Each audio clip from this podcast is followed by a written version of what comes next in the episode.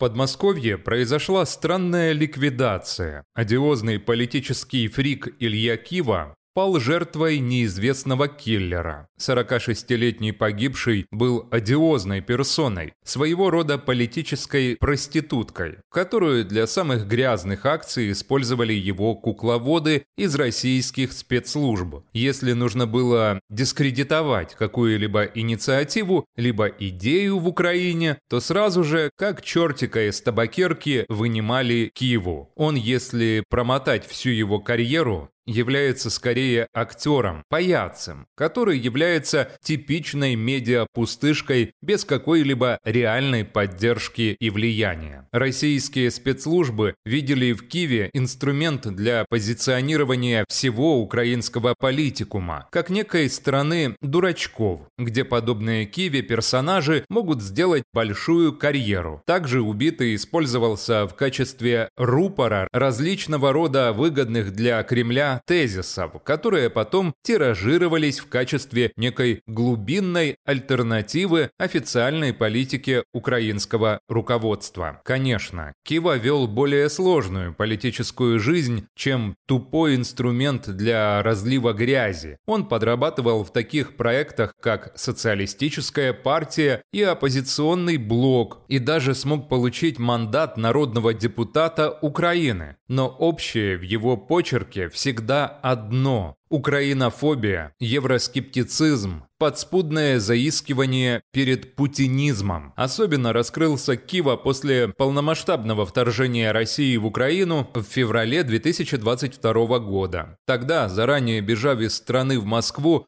он начал распространять капитуляционные призывы. За день до начала войны он призвал РФ и Беларусь освободить Украину от оккупации, дескать, страна не имеет будущего из-за неонацистского влияния. Кроме того, по мнению Кивы, которая, к слову, совпала с идеями Путина, украинцы, россияне и белорусы – один народ. Вторжение он подавал как освобождение. Однако на пятый день боевых действий, когда план Киев за три дня пережил фиаско, он сменил риторику и начал трезвонить о трагедии двух стран, обвиняя украинское руководство в нежелании сдаваться на благо оккупантов. Собственно, после этого интерес ФСБ к Киеве резко упал. Он оказался бесполезным, ведь раскрылась его ничтожная и предательская сущность. Подобно Медведчуку и Цареву, Кива был из числа сбитых летчиков, а потому и ликвидировать его особого смысла для украинской стороны не было. А вот для Лубянки их протеже стал токсичной обузой. Здесь речь идет о его нестабильном поведении, распространении паранойи, которая пугала прочую российскую агентуру. Также связи Кивы с эскортницами делали плохую репутацию для российской спецслужбы, которая по украинскому направлению должна была работать буквально с падалью. Соответственно, вероятно, было принято решение подставить Киву под удар. Иными словами, слить как отработанный материал. Далее, не так важно, кто исполнил ликвидацию. Просто такая стандартная судьба постигает всех тех, кто встает на путь прогиба под Лубянку, но в какой-то момент превращается для них в бесполезный хлам.